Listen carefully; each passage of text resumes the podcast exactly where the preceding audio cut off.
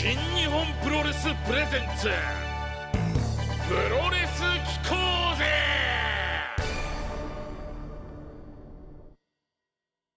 7月10日土曜日時刻は21時30分になりました。新日本プロレスプレゼンツプロレス機構ぜパーソナリティは新日本プロレス煽り V ナレーターを担当しております。バロン山崎でございます。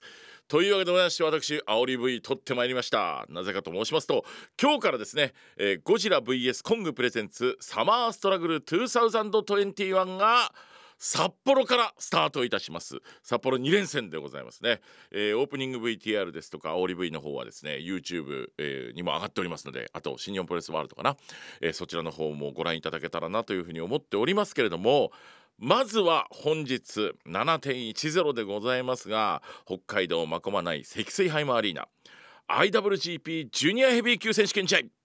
王者エル・デスペラード VS 挑戦者石森泰治。この番組がですね放送されてる頃にはきっと試合終わってるんですけど朝撮ってるんですよこれ。今からドキドキします。両選手がねお互いあのリスペクトし合う。そして自分が最終的には勝つんだというあのコメントね、えー公開されておりますけども、えーお互いに対する思いがそれだけあるだけにどんな試合になったんでしょうか、えー見届けた皆さん、え僕も多分今頃は見届けている頃かと思います。来週お話しましょうこれ、えーそして、えー明日です。7.11、えー同じく札幌大会でございますが IWGP タッグ選手権試合が行われます。王者組ザック・セイバージュニア太一 VS 挑戦者組真田内藤哲也という試合なんですけどあのパンフレットの、えー謎の調印書から始まりここまで来ました。えでもあのーやっぱりね戦う男たちですからここに向かってヒートアップしてますねどんどんね、えーこの戦いがどうなるのかね、えータイトルマッチ大変楽しみとなっております。さらに7.25でございますがこちらゴジラ VS コング presents Wrestle Grand Slam in 東京ドームです。予定通り開催が決定いたしました、えーチケットの発売は明日あ11日夜12時の分までが有効ということでございますので、えーぜひレッスルグランドスラム東京ドームの戦いを皆さん見届けていただきたいと思いますね。その前もねビッグマッチがね大阪があったり名古屋あったりしますので新日本プロレスの暑い夏は止まらないといった感じでございます。えーさらにあの先週あのアメリカのねアニメエキスポこちらオンラインだったんですけれども新日本プロレスのスマートフォンゲームアプリ新日本プロレスストロングスピリッツこちらの発表がなされておりまして内容に関して動画がちょっと出たりとかいろいろしてますけども、えーその発表の番組作ったんですけどそちらの方の MC 私バロン山崎が担当しておりますので、えーこちらもぜひ期待をですね皆さん高めていっていただければというふうに思っております。さて新日本プロレスプレゼンツプロレス機構ぜこの番組は日本をはじめ世界各国に多くのファンを持つプロレスの魅力を日本最大のプロレス団体新日本プロレスにまつわる話題を中心にお伝えしていこうという番組となっております。長年のプロレスファンですよという方新日ファンですよという方もちろんでございますがあプロレスはあんまりよく知らないんですよねという方もどんどん番組に参加していただきたいなというふうに思っております。メールアドレスは pk アットマークラッキーハイフン茨城ドットコムえー番組公式のツイッターアカウントは茨城アンダーバー NJPW ハッシュタグプロレス機構ぜでつぶやいてください。さあこの後は7月のマンスリーゲスト小島聡選手が登場します。ラッキー FM 茨城放送制作新日本プロレスプレゼンツプロレス機構ぜ。この番組は新日本プロレスブシロードの提供でお送りいたします。新日本プロレスプレゼンツプロレス機構ぜでは7月のマンスリーゲストに早速ご登場いただきましょう。ご安小島聡。小島選手おはようございます。よ ありがとうございます。ろしくお願いします。よろしくお願いします。すごい、はい。すごいけ 軽快な感じで今あの今のお声でちょっとああいつものあのナレーションのねあのバロンさんの声だなと思ってあちょっと今感動してました。あありがとうございます。はいあのこれからもあの小島さんの出るたびに僕は煽り続けていきたいと思いますのでぜひ、えはい、ーよろしくお願いいたします。はい、よろしくお願い。します。はい、えーで早速ですねいろいろと伺っていきたいと思うんですけど、はい、えーまず最初に質問させていただいたのがこの動きを見てほしいこの体あここを見てほしいというところで、えーアピールポイントを教えてくださいという質問をさせていただきました。はい、えーえー動動うん動き的に元気の良さを見てほしいですっていうコメントをもらったんですけどなんかちょっとあのすごくアバウトな感じですいません。いえいえとんでもないです、えー詳しく教えていただいていいでしょうか？詳しくというのは、まあ、そのプロレスっていうのは、はい。あのまあ、長くやっている選手が多いじゃないですか。多いですね。で、そのやっぱキャリアが長くなってきた中で、はい。で私自身もあの30周年という節目なんですね、今回、今年が。30周年ですか。そうですね、い。プロレスラーになって30年経ちまして、はいで年齢もやはり30歳年を取るじゃないですか。取りますね。はい。で、その中で自分の同世代の人とかですね、い。まあそういう方もやっぱプロレスを今でも見てくださる方がいて、はい。でやっぱそういう方がこう私を見たときにですね、その自分のこう人生と重ね合わせてくれてる方とかもはい。やっぱりいるので、はい。そういうねあの方がいたらすごく嬉しいなというふうに思って思いながら、はいやっぱり元気の良さっていうのをですね、はい。あの見ていただいて、えー何かを感じていただければなというふうに思ってやっています。はい、30年っておっしゃってましたけどでもまあ今はもうもはや小島選手もベテランって言われる域に入りましたけど、ベテランって言われるのってどういうお気持ちですか？えっとですね、若い若い頃はですね、はいベテランという言葉がやっぱり嫌いだったんですね。なんかすごく年老いたイメージというか、はい。あのなんかこう落ち着いてしまっているっていうイメージがすごくあって、はい。なんかベテランという言葉があまりいい意味に捉えることができなかったんですけども、はい。こう今、今年というか、まあ、最近になってですね、ここ数年、はい。そのベテランという言葉を改めてこう見直してみたらですね、はいなんか悪い意味じゃないのかなっていう気がしてきてるんですね。なんかベテランっていうのはそのずっと長い時間、はいそのキャリアを重ねていて、あのね、自分自分自身でもたくさんの経験を積んで、はいあのいいいい意味でこうベテランという言葉を捉えられるようになりまして、だから全然あの悪い意味にはもう取ってないですね。はい。ねでもあのレスラーやっぱ選手寿命が長いですもんねその現役まあそれもありますし、ええはい。そのやっぱベテランっていうのは一つのことをずっとこうやり続けてきてはいる中で、あの誇る誇るべき部分なのかなというふうに今は思うようになりました。まあ、だんだんこうね戦術とかも老化になってきたりとかそうですね。ええそれも決して悪い意味ではないし、はいあのいい意味に捉えてやっています。はい。はい、えーでもねまだとはいえ50ということで ここから長いですもんね。むちゃむちゃいい年ですけども。えーとはいえでやっぱりほらシングルマッチとか来るとやっぱりこうテンションというかは違ってくるじゃないですか。はい。うーんまだまだですよっていうところもありつつはいのベテランですもんね。そうですね。やっぱベテランという言葉をですね、逆にあのいい意味で武器にできればいいなと思っています。はいはい。はい、簡単に勝てると思うなよとそうですね。若者たちをかかってきなさいと。ああ、いえ、もうそんなに偉そうでもないんですけども。でも、はいだんだんほら更新というかその後輩の選手とか、やっぱりね小島選手に憧れてレスラーになりましたみたいな世代がどんどん現役になってきちゃうじゃないですか。ね、いやいや、その私に憧れてる人なんていないと思うんですけど。また、いえいえ。はい。えーであと見てほしいところっていうのであのやっぱり腕がやっぱぱりアピールポイントだというふうにそうですね、てまあ、トレーニングををやっていく中で少しずつ太くなっていきまして、はい。であの技もねあのラリアットという、えー武器をずっとこう使わせてもらっているのもあるので、はいはい。まあ、そういうところでのアピールポイントになればいいなというふうに思っています。はい。ね、やっぱりラリアット、まあもちろんね、今ちょっと会場で声出せないんで、あの言っちゃうぞバカ野郎が言えないんですけど、あそうです はい、うんね、言えないですけど、やっぱあの大合唱、ね、早く戻ってきてほしいですけど、そうですね、そういうのも含めて、ねはい、えーでもお客さんはあの大きな拍手を今、その言っちゃうぞバカ野郎小島さんががこれから行くんだって時にね、ね。あのコメントに大きく反応してくれてるじゃないですか。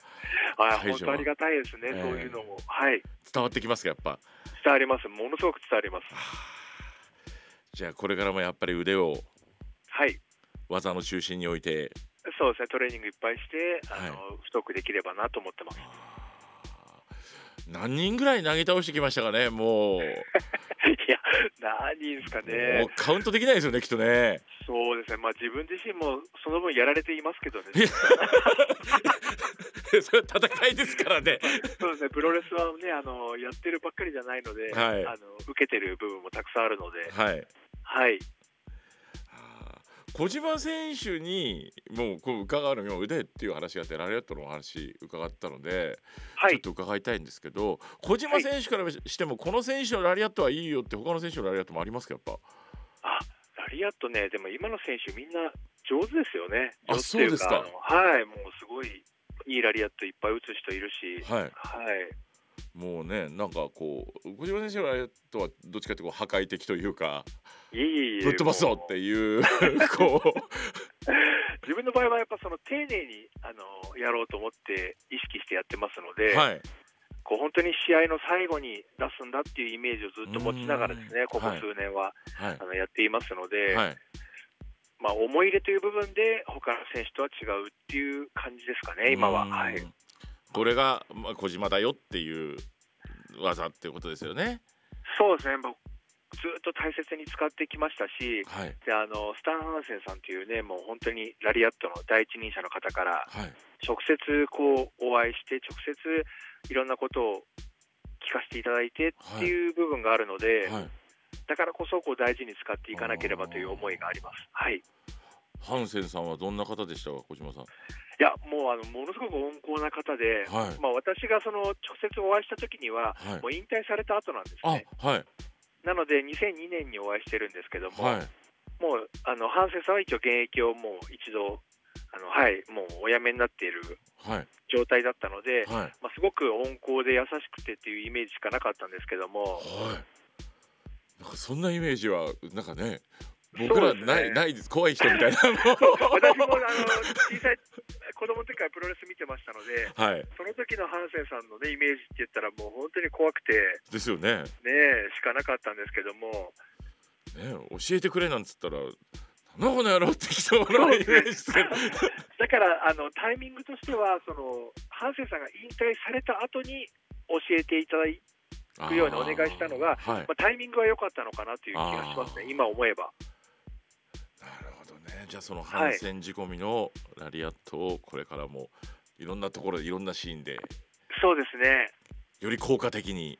はい、やっていければと思います。はい。というわけで7月のマンスリーゲスト小島聡選手のインタビュー1回目お届けいたしました。えーやっぱりね剛腕と言われるだけあってお腕へのねこのこだわりっていうのがすごくね伝わってまいりましたけどもまだまだ太くしたいって言ってました。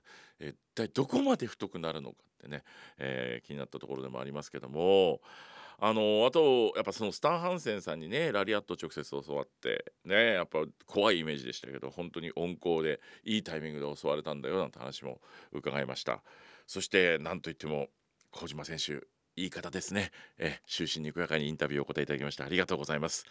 さて来週もマンスリーゲスト小島聡選手のインタビュー続きお届けしたいと思っております。えー小島選手へのメッセージ、えーそして、えーまあ、ラリアットのお話なんかもね皆さんからいただけたら嬉しいなというふうに思っておりますのでどうぞよろしくお願いいたします。この戦い見ようぜ新日本プロレスのこれまでのたくさんの試合の中からこれは見ておいた方がいいぞという戦いを紹介してもらうこの戦い見ようぜでございます。えー前回ですね実況アナウンサーの村田春夫さんには中心サンダーライガー VS デイブ・フィンレイの話かと思いきやそれをきっかけに、えー、と外国人列伝みたいな話と外国人選手談義みたいなことを、えーしていただきましてですね私も大変楽しくお話をさせていただきました。さて今回はプロレスファン上級者向けのマニアックな試合を紹介していただきましたのでお聞きください。えー村田さんがご紹介していただけるのはどういった試合でしょうか？はい、えー、1995年3月19日愛知県体育館はい。猪木ファイナルカウントダウンフォースアントニオ猪木対藤原義明です遡りましたね結構ここはぐっと遡りましたはいはいでこれ確かにマニアックかな。やっぱりマニアックになっちゃうんでしょうかね今のファンにとっては、うん。うん。けどこれはあの、まあ、初心者を含めて、はい。えープロレスファンの方にも広くちょっと見ていただきたい試合として実はチョイスさせていただきました、あそうですか。えこれどういった理由でこの試合をチョイスしていただいたんですか？えーとですね、やはりその新日本プロレスの誕生からはい。現在に至るまで、はい。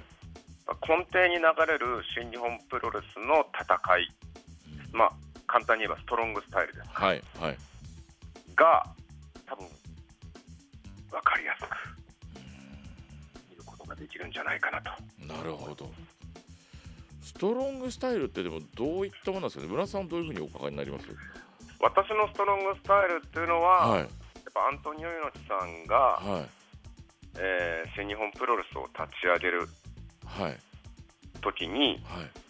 えーこの戦いでやっていこうとうん。思ったものという、はい。まあ言ってみれば全日本プロレスジャイアント馬場さんに対抗するための、はいはい。えーファイトスタイルですね。ははいで全日本プロレスというものが非常にやっぱり大きい選手が多かった、あはい。まあ、それは多分馬場さんが大きいからというのもありましたし、はい。まあ、大きい選手が見せる、えーチョイスする戦い方っていうのは確実にあるわけですよね。うんそうですね。それはそれでね、えーまあ、新日本今の新日本プロレスにおいてもやっぱり、えーバッドラック・ファレ選手はい。が、はい。えーチェイズ・オーウェイズ選手のような試合はしないですよね。しないですね、はい、ドーンと構えてますからね、はい、えやっぱ大きい選手が揃うとやっぱプロレスの戦いというのはこうあるべきっていう一つの大きい選手なりのセオリーができてたと思うんですよ。あはい。でそれをやっぱりすごくダイナミックに雄大に見せたのが当時の全日本プロレスだったと思いますし。はいそこにやっぱ NWA のチャンピオンだったり AWA のチャンピオンだったりという、はい。えー世界的に見てもスーパースターがはい。日本に来て、はい。そういったプロレスを見せるっていうのは、まあ、全日本プロレスにしかできなかった。うん。馬場さんにしかできなかったはい。プロレスだと思うんですがじゃあそこではい。もうそれこそ旗揚げ戦にカール・ゴッチに電話をしてしまうぐらいの猪木さん。はい。プロレススーパースター列伝でそれともカール・ゴッチは大物ではないかねっていう 有名なシーンがありますけども、はいいますね。ありますあります。はい、やっぱ外国人選手とかも含めて当時のやっぱ日本のプロレスっていうのはそのどんな外国人が来るんだっていうところもあったわけじゃないですか。ありました日ね本人対外国人選手の図式だったりありましたありました。日本人対決なんか考えられなかった時代うん。ですはいはい。ね、だそこでやっぱり猪木さんがじゃあどうしようって考えた時にやっぱ道場で徹底的にやっぱそのまあストロングスタイルというか、うん。まあ、スパーリングから始めて、はい。腕を取りはい。足を取り、はい。関節を決めはい。ここぞという時にボンと一発大技で決める、はい。でも全てのベースは、まあ、このレスリングの中にあるんだ。腕の取り方、はい。頭の取り方足の取り方含めて、はい。プロレスは格闘芸術なんだと。いっていった猪木さんの根底のスタイルというものを築き上げた上で新日本プロレスはこうなんだむしろアントニオ猪木の戦いっていうのはこうなんだって打ち出したのが僕はストロングスタイルだと思うんですよね。なるほどそういう意味でそのアントニーが体現するストロングスタイル、えーこれをあの見れる試合っていうのはこの95年の3月19日、そうですね。愛知県大会ですか、猪木さんの試合でしたら何でもいいとは思うんですけども、はいはい。でもまあいろいろあるんででもやはりこの対戦相手が藤原さんっていうのがはいはい。すごく大きいかなと思います。はい。愛弟子であり盟友でもある。はい。この藤原選手と猪木さんが、まあ、本当にそのずーっとね、レスリングをするんですよ。はいはいもう今の基準から言うと、ですねもえう大技なんか全然出ないんですよ。ああ。もうじっくりじっくり進む。じっくりじっくりですね、でもそこに確実に戦いがあるわけなんですよ。なんとも言えないね、その当時のレスラー、もしかするとだけが持っているですね、ーはい。この戦いの中で見せる心理戦だったりとか、えー駆け引きだったりとかはい。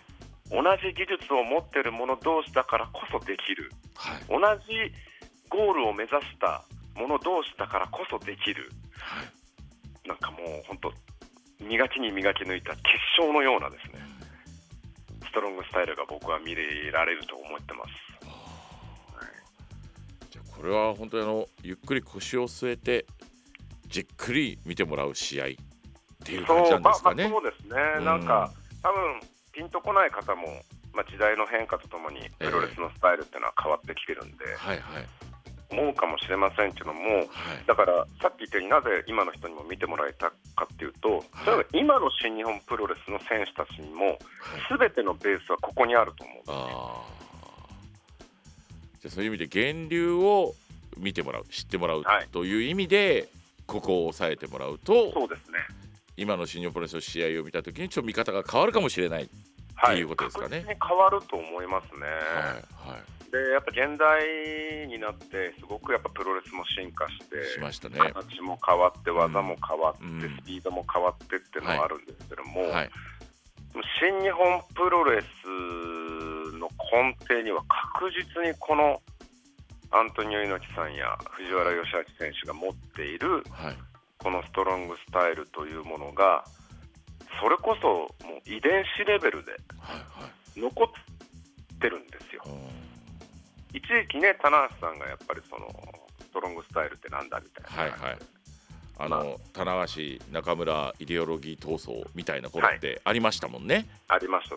えまあ、あれは、まあ、これは私の個人的な、えはい。えー感想なんですが、やっぱはアントニオ猪木という色を外したかった。はい。これはまあネガティブなものではなくて、はい。い、つまでもやっぱ猪木さんのご意向にはい。頼ってるわけにはいかないだろうという、はい。まあ、棚橋さんのはい。考え方と、はい。まあやっぱりそのストロングスタイルが原点にあるんだからっていう、はいうん、アントニオ猪木の名前は外せないしむしろそのアントニオ猪木の名前と勝負していくべきだろう。はい。っていう、まあ、中村さんのはい。考え方とかであって、まあ、一時期本当にそのアントニオ猪木さんの名前とかストロングスタイルというものがちょっとネガティブにはい。捉えられた時代もあったと思うんですが、はい。新日本プロレスの選手の皆さんにはもう根底にはストロングスタイルがあるんですよ、はい。はい。はい。もうこれは間違いないんですよ、うんまあ、だからこそねその時だって超えようと思ったり戦おうと思ったり、えーそれ以外のストロングスタイルをと思ったりって結局、はい。そのストロングスタイルっていうのがあるからこそ起きることですもんね。原点の中に。えだからやっぱ全日本プロレス系とは違う新日本プロレスの戦いっていうのは何かといったら、ーはい。源流はやっぱりこの猪木さんだったり藤原さんの戦いにあるとはい。思いますね。はあ。これはじゃあ深いですね。ぜひちょっと。深うんまあ、深いうん深いんですけども、はい。なんかあと一挙手一投足、うん。えー表情を含めてですね、はい。今のファンに猪木さんと藤原選手の戦いを見てもらいたいですね、お客さんの空気も愛知県体育館という大きな体育館で、はいはい。えーしかもまあ猪木さんの、まあ、引退がもう決まっている時点でのカウントダウン試合っていう、ちょっとエモーショナルな部分もあるんです。はい。うん、だからエモーショナルだったからこそ多分猪木さんと藤原選手は、ああいった試合になったのかなっていう部分も含めて、だからすごいピュアな戦いになったと思います。ありがとうございます。えーというわけで上級者向け1995年3月19日愛知県体育館猪木ファイナルカウントダウンフォースアントニオ猪木 VS 藤原義明、えーこちらの試合を紹介していただきましたありがとうございますありがとうございます。というわけで、えー村田春夫アナ最終回お聞きいただきましたけれどもおねあのマニアックな上級者向けということでアントニオ猪木 VS 藤原義明という試合をですね紹介していただきました、えーストロングスタイルというね言葉が本当にたくさん出てきてこれが全ての紳士の源流だと思うというお話をしてくれました。全日本プロレスの話なんかもねいろいろしていただいて、えー本当にこの脈々と今の戦いの中でも流れ続けている新日本プレスのこのストロングスタイル、えーここに対する思いをですね、えー村田アナには語っていただきました。さてここからはあ配信オンリーの部分でございますけども、えーいろんな戦いを実況されてる村田アナだからこそこの話を聞いてみたかったので伺いました。村さんちなみにちょっと村さん出てい。ただいたら僕は聞きたかったんですけど、はい。あの本当にいろんな団体の実況を長く村さんはされてるじゃないですか。ジャンル、はい。ね団体問わず。おかげさまで。その村田さんから見て新日本プロレスっていうのはどういった団体っていうふうに映ってらっしゃるんですか、おおおお難しいですね、ねえ、やっぱほらやっぱいろいろ見てる人にしかやっぱ聞けないからちょっと村田さん出てもらったらぜひ聞いてみたいなと思ってたんです僕。うーん。まあこれはそうですね。まあやっぱり業界ナンバーワンだと思ってます。はあ。今現状トップの団体であると。まあそれは規模とかはい。含めてですけど。はいあとはその、まあ、インディー時代インディー全盛時代もファンとしても見てきましたし、はい。えーそれこそさまざまなインディー団体の実況も見てきましたけども、はい。やっぱりメジャー団体というものがはい。ドーンと柱としてはい。太く立っていた方がはい。僕は業界の活性化にはなるんじゃないかなあっていうのでもね最近そのなんかそんなにメジャーインディーっていうのもねっていう感じもするじゃないですか。はい。全体業界全体プロレス業界全体を見てて。はい。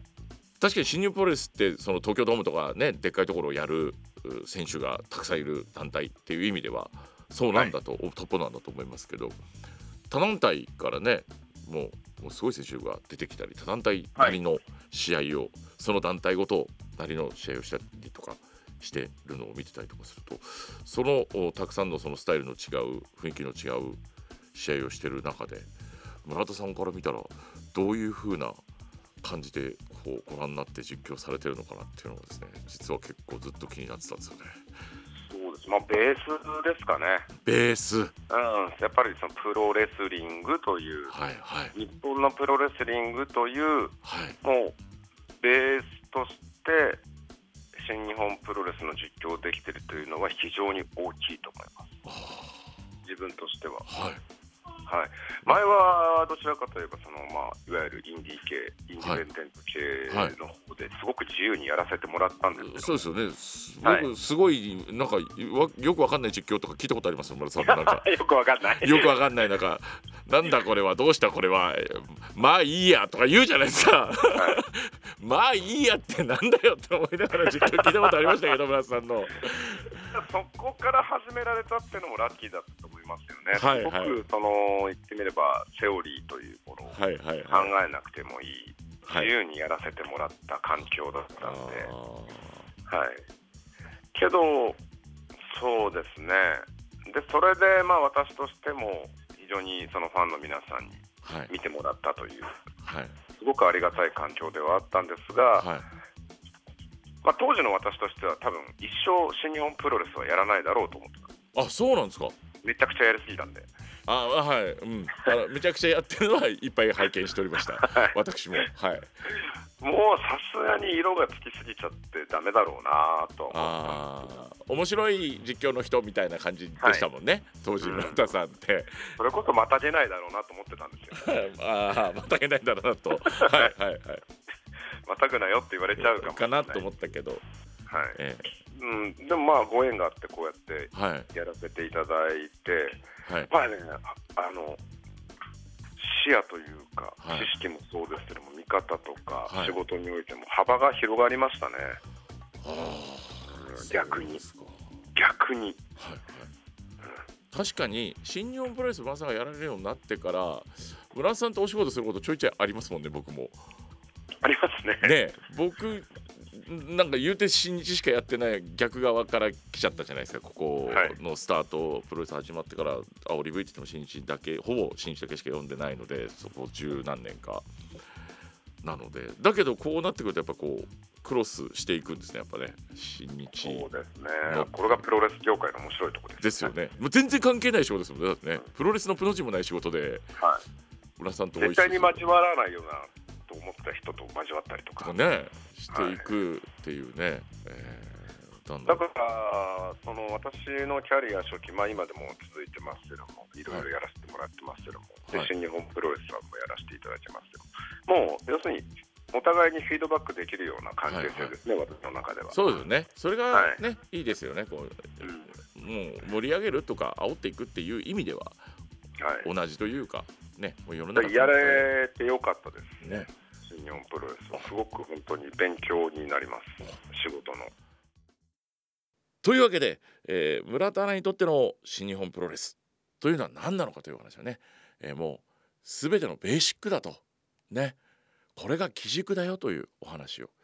もちろんあのねあの大きなメジャーだっていう話メジャー団体だって話もありましたけどもこれが基軸になって、えー、新日本プロレスがドーンとしてるからこそ業界の中にしっかり位置を築いているからこそ他団体だったりとかあそのインディペンデントと言われる戦いも輝くんだというお話を村田さんにはしていただきました。ありがとうございました。さて番組を聞いてその試合を見たいと思った方新日本プロレスの動画配信サービス新日本プロレスワールドや新日本プロレス公式の YouTube でぜひお楽しみいただければと思います。えお聞きの皆さんの中で新日のあの試合は絶対見た方がいいぜという試合に心当たりがある方熱いレコメンドを Twitter やあメッセージでいただけたら嬉しいなというふうに思っております、えたまに配信とかない場合があるのでその時はあの一生懸命 DVD とかね、え探していただいたりとかいや実は持ってるんだよみたいなお話もいただけたら嬉しいです。以上この戦い見ようぜでした。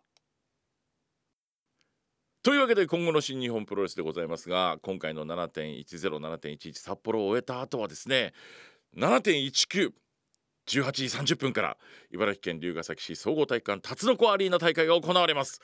こちらですねやっぱこのプロレス機構勢としては、えー、例の水戸大会でやったのと同じように、えー、煽りボイスをですね煽りオープニングボイスをやりたいというふうにまた思っておりますのでぜひご期待ください。